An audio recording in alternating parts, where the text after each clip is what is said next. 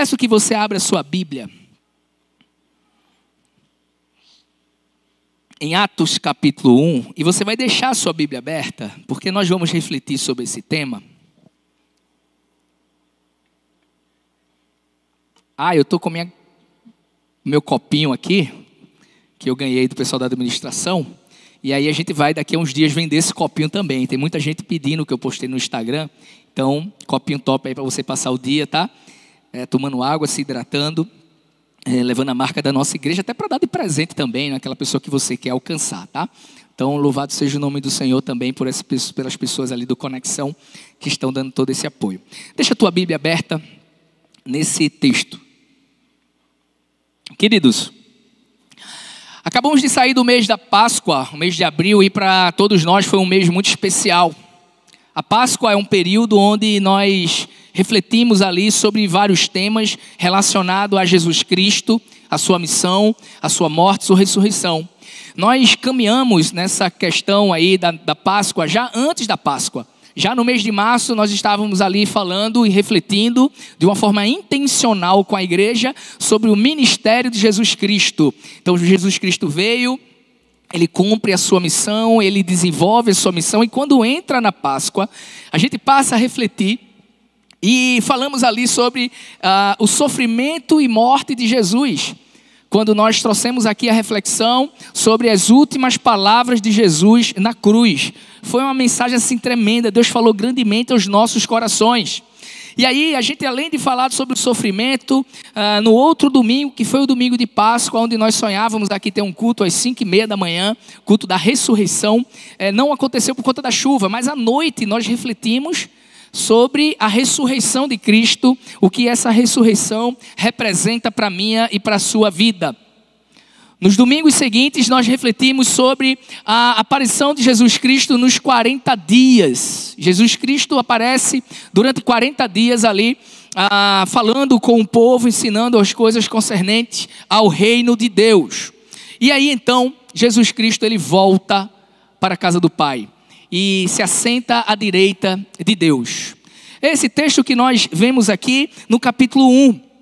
Mas ao voltar para casa, Jesus Cristo, ele nos deixa uma missão. E aí eu queria ler com você Atos capítulo 1, versículo 8. Atos 1, 8. E eu peço que os irmãos estejam em espírito de oração, que eu estou lutando com a gripe aí desde segunda. Já preguei hoje de manhã. E aí a minha garganta vai falhando, falhando, falhando, falhando, falhando, tá bom?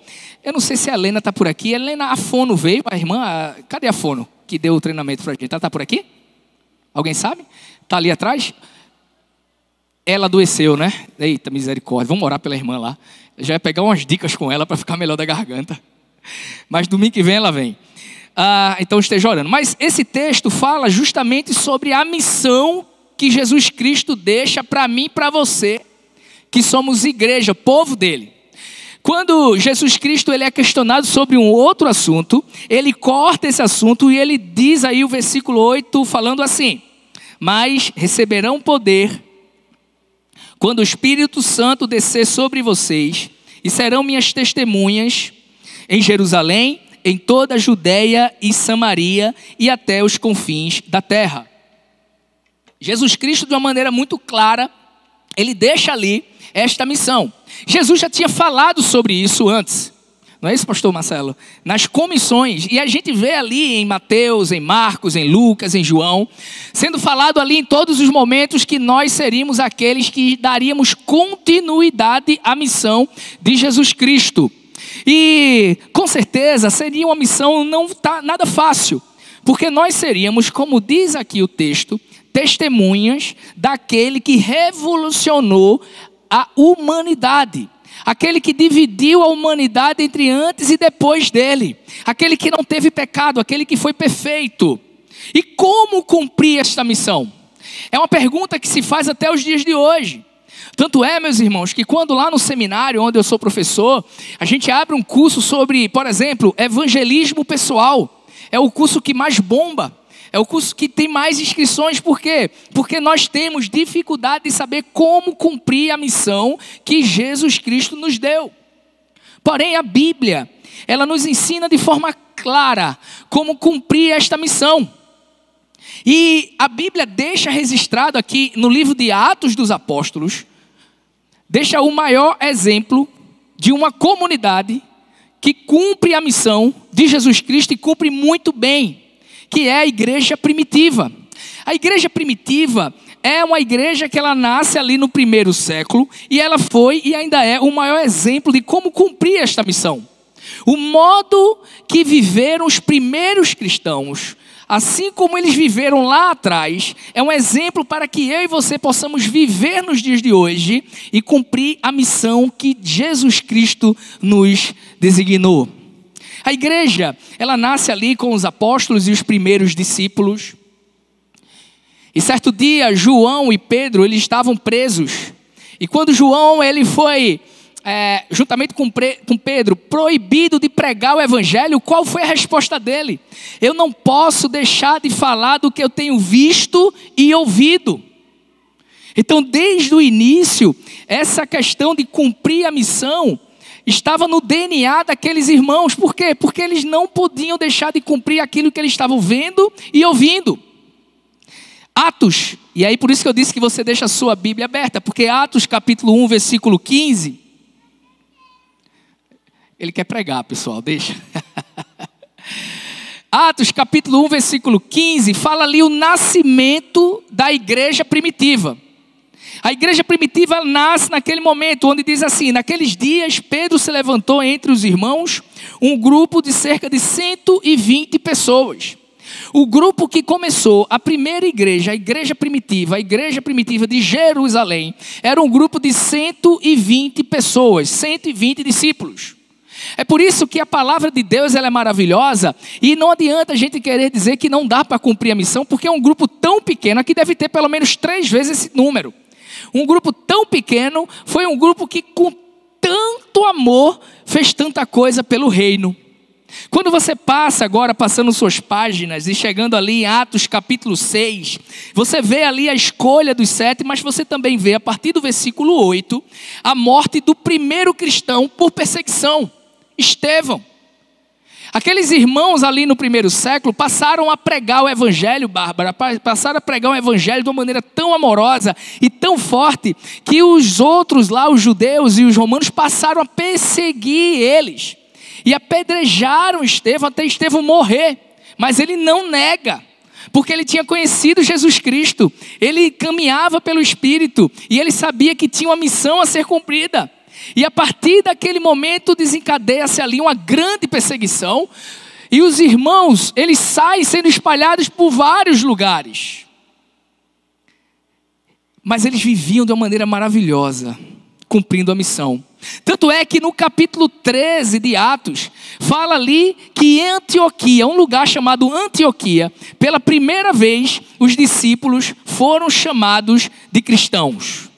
Porque eles viviam realmente essa questão de ser filho de Deus, de ser realmente discípulos de Jesus Cristo. No capítulo 17, nós chegamos a um texto que fala que aqueles discípulos eles chegam num lugar chamado Tessalônica. Tessalônica ficava na Grécia. A igreja de Jerusalém começa em Jerusalém, lá embaixo. Tessalônica lá em cima. Mas rapidamente eles conseguem chegar em Tessalônica, ao ponto de que eles viviam tanto esse cristianismo, cumprindo tanto a missão, que quando eles chegam em Tessalônica, a liderança de Tessalônica diz assim: olha, aquele grupo aquele grupo chamado cristãos, que tem alvoroçado o mundo, chegaram também aqui. Veja que a marca deles de terem chegado lá era uma marca por quê? Porque eles estavam cumprindo a missão, as pessoas eram salvas, as pessoas eram curadas, as pessoas eram libertas, e aquilo começou a tomar uma proporção que as pessoas começaram a entregar suas vidas ao Senhor Jesus Cristo.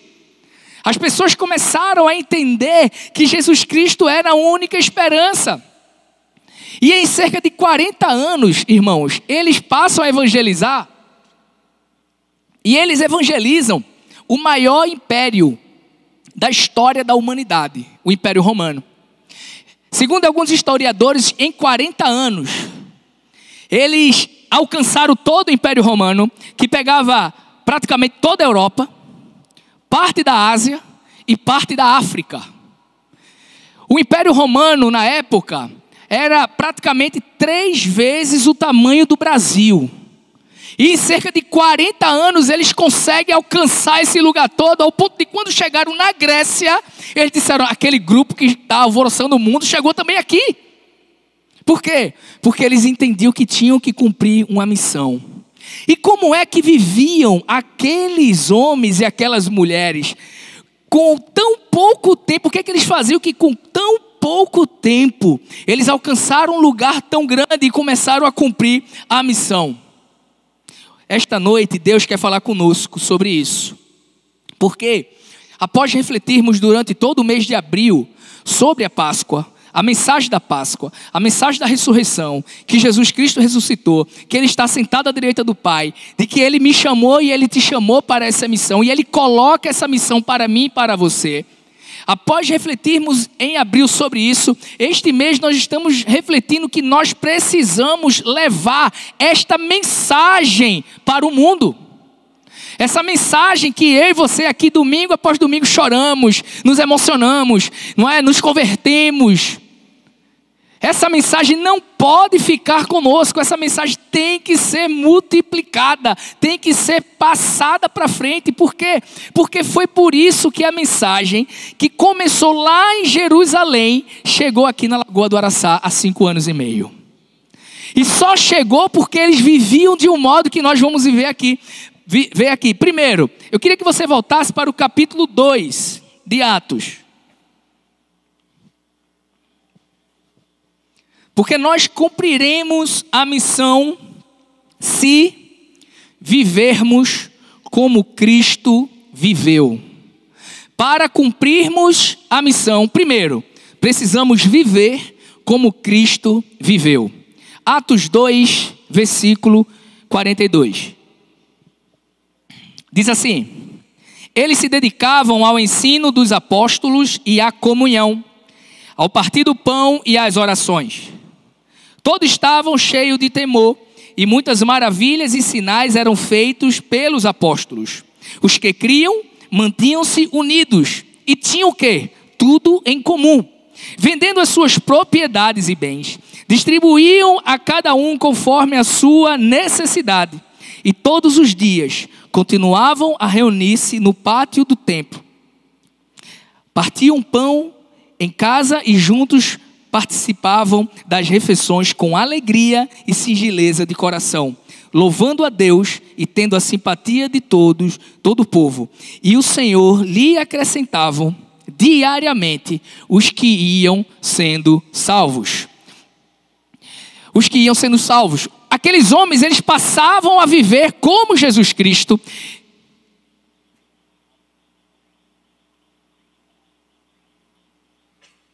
passavam a viver como Jesus Cristo, e após viver como Jesus Cristo, eles começavam a dar um testemunho maravilhoso, ao ponto que esse testemunho maravilhoso chegava e impactava ali aquela humanidade da época, aquela geração da época, e as pessoas passavam a ver que o povo de Deus era um povo diferente.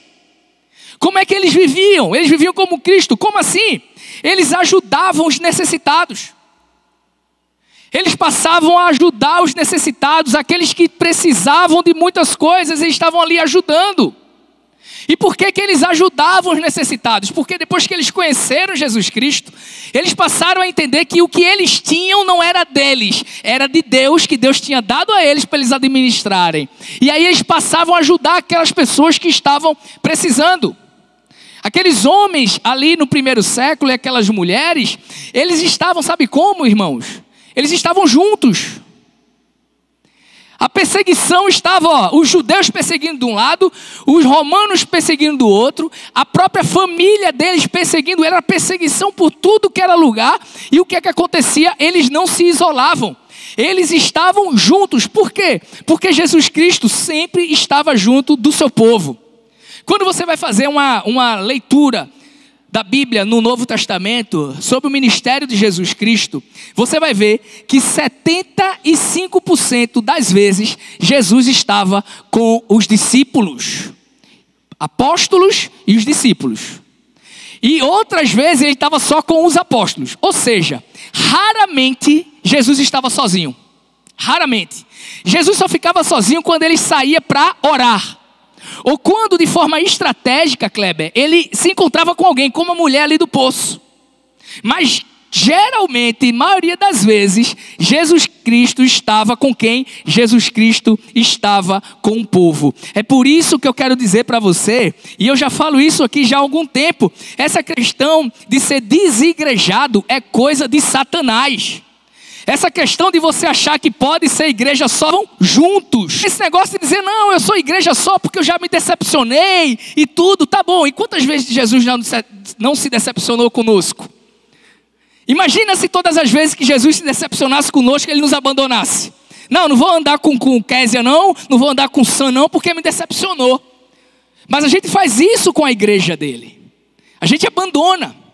E aí aqueles irmãos ali, para cumprir a missão, eles ajudavam os necessitados e também estavam juntos. Irmãos, pense numa coisa que eu gosto é de estar na igreja. Inclusive, é, Diana, uma vez aqui no louvor, eu vim para o ensaio do louvor para orar com eles e ler a Bíblia. E aí eu falei, não, é porque eu gosto de estar aqui, se eu quero. Aí Diana falou, você gosta de estar na igreja. Eu gosto de estar na igreja, irmão. Sabe por quê? Porque eu gosto do povo. Eu gosto de abraçar o povo, como abracei aqui as, as, as, mamães aqui no início. Eu gosto de abraçar, eu gosto de estar junto, eu gosto de conversar. Eu gosto de fazer isso, irmãos. Por quê? Porque isso é bíblico. Jesus estava com o povo. Eu gosto de estar com o povo de Deus aqui, eu gosto de estar com o povo de Deus caminhando, eu gosto de estar com o povo de Deus em outro lugar, no cinema, como a gente foi um dia desse. Eu gosto de estar com o povo de Deus na sua casa, comendo sua comida, como eu comi hoje na casa de Danúbia. Eu gosto de estar com o povo. Por quê? Porque é bíblico. Porque se eu estiver sozinho eu posso cair, mas se eu estiver com os irmãos, eu estou fortalecido. E isso é bíblico. Então Jesus Cristo ajudava os necessitados e a igreja dele passou a ajudar os necessitados. Jesus Cristo mostrou que todos os momentos ele estava com alguém e aquelas pessoas começaram a andar umas com as outras. Sabe o que é que Jesus Cristo ensinou também aquele pessoal ali? A compartilhar tudo a compartilhar tudo. E quando eu falo compartilhar tudo, eu não estou falando de questões materiais, porque eles faziam isso. Eu estou falando de compartilhar tudo com relação aos problemas, às dificuldades, às perseguições, às aflições. Eles compartilhavam e todos tinham tudo em comum. Aquele povo passou, irmãos, a cumprir a missão porque eles passaram a viver como Jesus Cristo viveu. Assim como Cristo, os irmãos da igreja primitiva fizeram isso. Mas eu queria perguntar para você: como é que nós estamos vivendo nos dias atuais? Será que nós estamos vivendo também para o próximo? Ou será que nós estamos vivendo somente para nós? Por que será que em pouquíssimo tempo uma igreja com 120 pessoas consegue alcançar o maior império da humanidade. E por que será que no Brasil somos 40 milhões de evangélicos e no Brasil vai de mal a pior? Por que será? Porque muitas vezes nós estamos vivendo para nós mesmos. Nós estamos centrados e focados em nós, nas nossas vidas, nos nossos sonhos, nos nossos projetos. A gente não olha do lado para ver aquela pessoa que está precisando de algo. Interessante é que aquela igreja entendeu isso, e eu acredito que aquela igreja passou a entender isso, irmãos. Quando Jesus Cristo, em Mateus 25, ele dá uma grande lição para aqueles discípulos. Em Mateus 25, ele fala assim: Pois eu tive fome e vocês me deram de comer, eu tive sede e vocês me deram de beber. Fui estrangeiro e vocês me acolheram. Necessitei de roupas e vocês me vestiram. Estive enfermo e vocês cuidaram de mim. Eu estive preso e vocês me visitaram. Jesus Cristo, ainda em vida, ensina isso para aqueles homens. E quando Jesus Cristo morre, que ressuscita, que volta para o Pai, ele diz assim: Olha, você tem uma missão. O que é que eles passaram a viver? Passaram a viver isso passaram a viver para o próximo. Entenderam que a vida deles é uma vida que tinha que se importar com as pessoas. É como o Mateus Duarte diz: a nossa vida é muito mais sobre o próximo do que sobre nós. E isso é uma verdade. Então, aqueles irmãos do primeiro século começaram a trazer e a realizar uma grande obra, cumprindo a missão, sendo como Jesus. Mas eles não só viviam como Jesus, eles também viviam para Jesus. Eles não só tinham o procedimento de agir como aprenderam com o Mestre, mas eles viviam para Jesus. Isso é uma coisa fantástica. Atos capítulo 5, versículo 42. Atos 5, 42. Diz assim: Todos os dias no templo e de casa em casa não deixavam de ensinar e proclamar que Jesus Cristo, que Jesus é o Cristo. Eu vou repetir: todos os dias no templo e de casa em casa não deixavam de ensinar e proclamar que Jesus é o Cristo. Eles proclamavam diariamente que Jesus era o Cristo que viria para salvar a humanidade. Diariamente eles entendiam que tinham que cumprir esta missão. Diariamente eles faziam aquilo porque eles foram tomados por um amor tão grande que eles não poderiam passar um dia sem compartilhar o amor de Deus. Sabe, meus irmãos, viver para Cristo é entender que a nossa existência, a nossa existência, a nossa existência é para Ele, para louvor e glória dele. O que eu faço, tudo o que eu faço é para glorificar a Ele. Quando nós passarmos a entender este princípio, de que temos que viver como Cristo, mas também temos que viver para Cristo, muitas coisas na nossa vida vai mudar. Paulo, ele tinha essa convicção.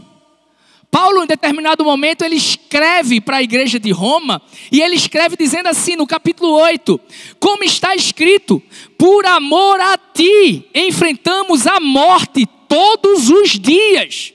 Somos considerados como ovelhas destinadas ao matadouro. Quando Paulo escreve isso, ele não estava escrevendo com relação somente à morte física, porque diariamente eles estavam sendo colocados ali à prova, porque a qualquer momento o Império Romano poderia pegá-los e matá-los. Mas ele não estava falando só sobre morte física, ele também estava falando sobre o pecado, porque o pecado nos mata espiritualmente. E ele diz: diariamente nós somos colocados ali como ovelhas, indo para o matadouro. Todos os dias nós enfrentamos a morte. Será que não é isso que acontece conosco, meus irmãos? Quando você acorda de manhã, que tem todas as suas atividades do dia, será que o sentimento que nós temos não é este sentimento de que nós estamos lutando diariamente contra a morte, a morte espiritual, a morte física, a morte dos nossos sonhos, a morte da nossa família, a morte sei lá do que for? Diariamente nós estamos enfrentando isso, porque aqueles irmãos entenderam que diariamente eles estavam ali para fazer a vontade de Deus, eles tinham foco de servir ao Senhor todos os dias. E todos os dias eles buscavam a presença do Senhor. A palavra de Deus diz em Atos que diariamente eles buscavam a presença do Senhor, diariamente eles oravam, diariamente eles liam a Bíblia. Diariamente, eles buscavam a vontade de Deus através da oração, da leitura bíblica. Sabe, quando a gente vai dar o gabinete pastoral e conversar com alguns irmãos, e aí o irmão chega e diz: Pastor, eu estou passando uma dificuldade muito grande, uma luta, uma batalha muito grande. E eu digo: Eu também.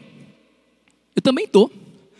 A batalha espiritual acontece para todos nós. E aí a pessoa pergunta: Mas o senhor está tão tranquilo? Quem disse que eu estou tranquilo? Quem disse que eu não tenho medo? Quem disse que eu não estou inseguro? Quem disse que eu não estou preocupado? E aí vem a minha pergunta.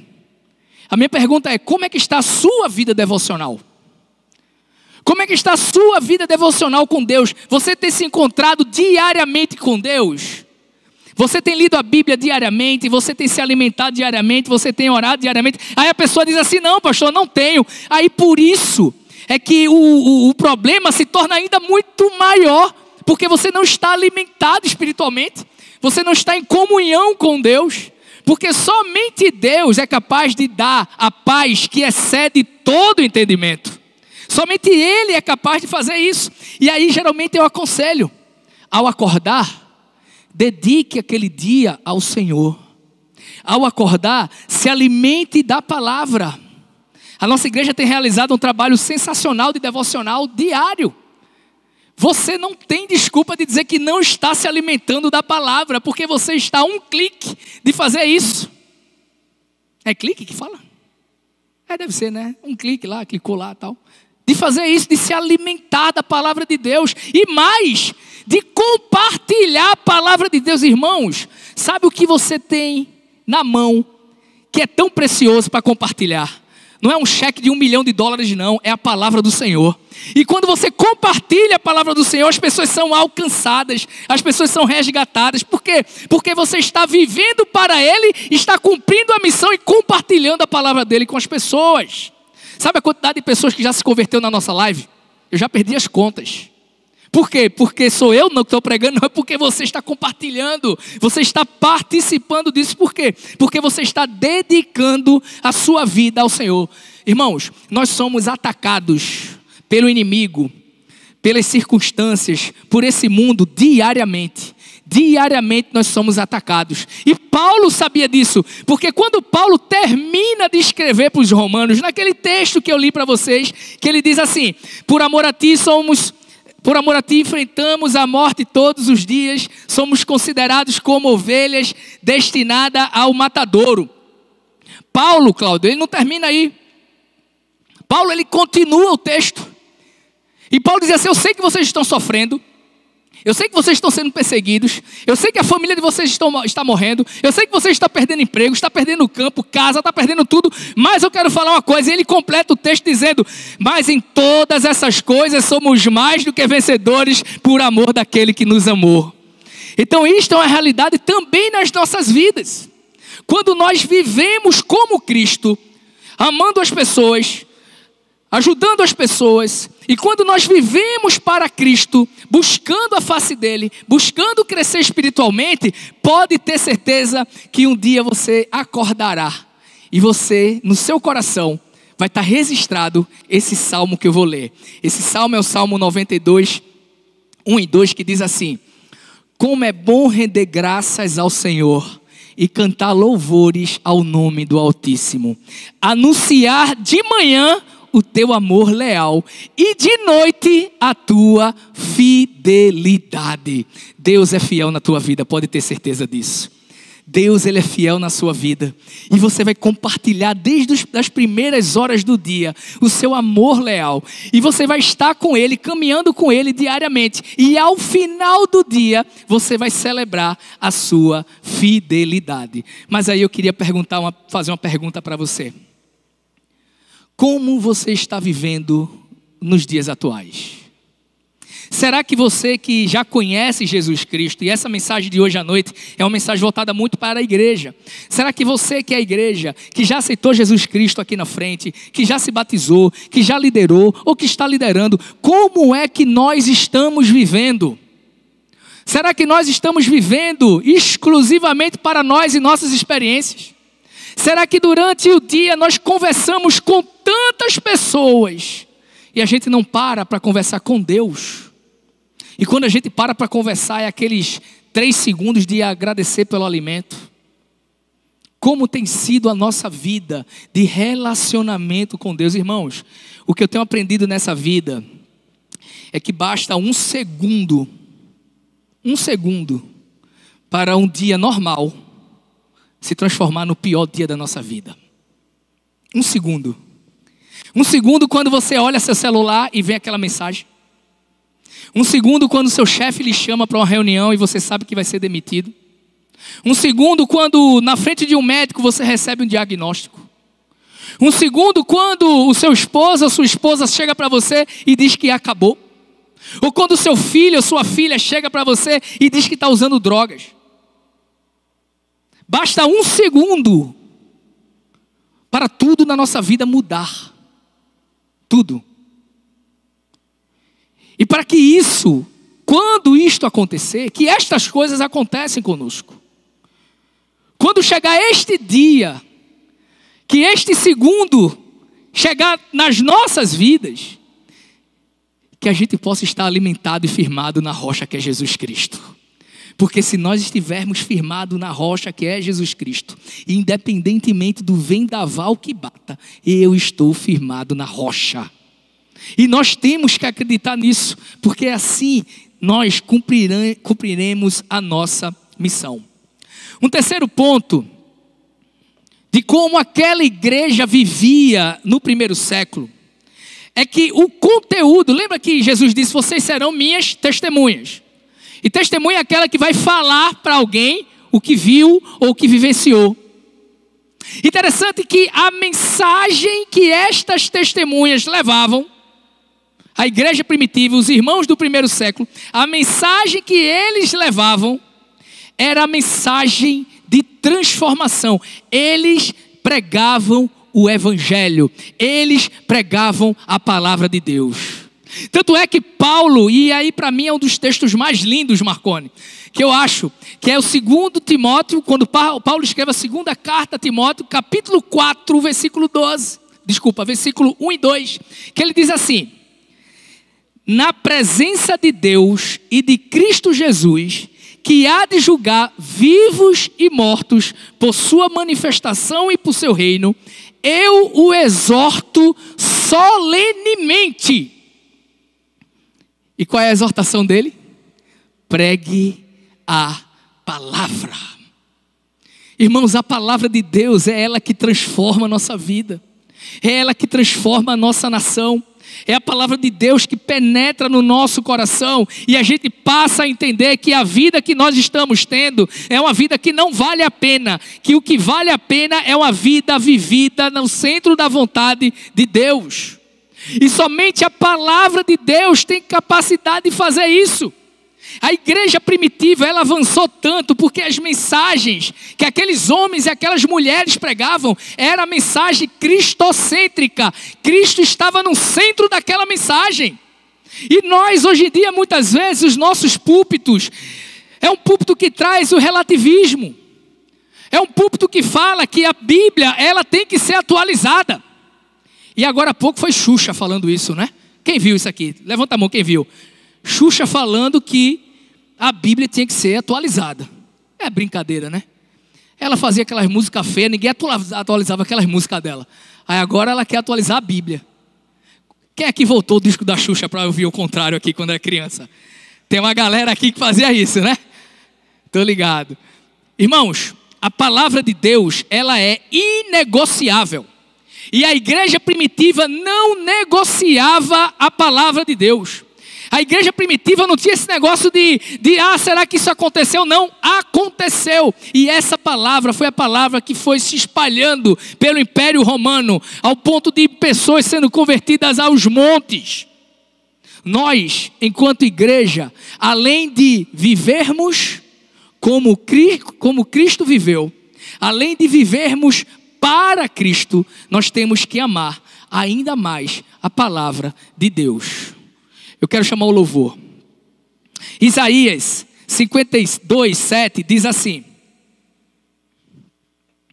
Como são belos nos montes os pés daqueles que anunciam boas novas que proclamam a paz, que trazem boas notícias, que proclamam a salvação, que dizem a Sião: o seu reino, o seu Deus reina. Será que nós estamos amando a palavra de Deus verdadeiramente? Será que nós estamos fazendo a palavra de Deus o nosso escudo, a nossa base? Irmãos, a palavra de Deus ela é clara. Você quer ser uma pessoa abençoada? Proclame o Evangelho. Como são belos pés, quer dizer, como são abençoados aqueles que proclamam o Evangelho da salvação. Deus, Ele nos chama para fazer isso. E por último, quarto ponto, é que aqueles homens, eles foram revestidos do Espírito Santo. Em Atos capítulo 2, de 1 a 4, eu não vou ler, mas você vê ali o relato da igreja primitiva recebendo o Espírito Santo. E você quer saber por que, que na nossa igreja tanta gente tem se convertido, tem crescido tanto? Sabe por quê? Porque o Espírito Santo reina nesse lugar. É porque o Espírito Santo tem liberdade. Irmãos, eu já perdi a conta de quantas vezes eu preparei a mensagem, estudei, estudei, estudei, estudei. Aí Diana manda para mim a música. E aí, quando Diana manda para mim as músicas, eu vou ver, muda a mensagem. Porque Deus quer falar outra coisa. E quem está aqui para falar não é o pastor Miguel, quem está aqui para falar é o Espírito Santo. Quem está aqui para falar é Deus para a sua vida. E o Espírito Santo ele trouxe uma transformação para aquela igreja. Aqueles irmãos passaram a viver de uma forma muito linda. Aqueles irmãos passaram a amar o próximo, aqueles irmãos passaram a viver para Cristo, aqueles irmãos passaram a ter coragem de enfrentar o Império Romano. Aqueles irmãos ali, se fosse no contexto hoje, a liberdade do Espírito Santo no coração daqueles irmãos, fazia com que aqueles irmãos pudessem pregar o Evangelho no ônibus, na faculdade, no trabalho, em casa, na vizinhança. Por quê? Porque o Espírito Santo estava fazendo isso com eles. Então nós, enquanto igreja, nós temos que entender que o avivamento que nós esperamos, que nós cantamos aqui, só acontecerá se nós vivermos como Cristo, vivermos para Cristo, amarmos a palavra e dermos liberdade ao Espírito Santo. Na pandemia, eu recebi de um jovem pastor, Lucas, é, o contato de uma tia dele. E durante dois anos, eu falei com essa senhora todos os dias praticamente porque eu sabia do contexto dela. E aí teve um dia que ela manda esse áudio para mim. Querendo muito vir à casa do Senhor, mas por ter 75 anos, dificuldade de andar, chorando, diz que não podia. E aí, hoje, nós temos aqui conosco a nossa irmã Norme.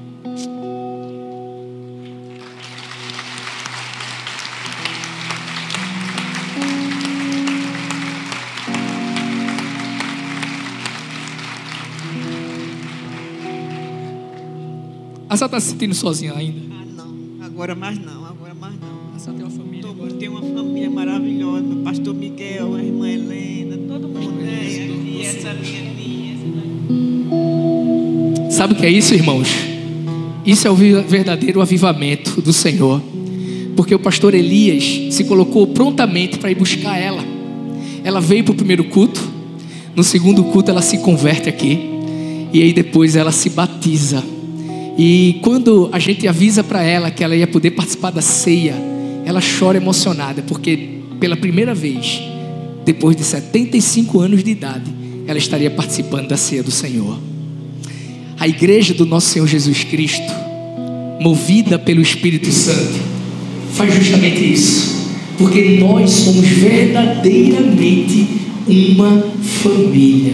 Eu queria que você se colocasse de pé nesse momento.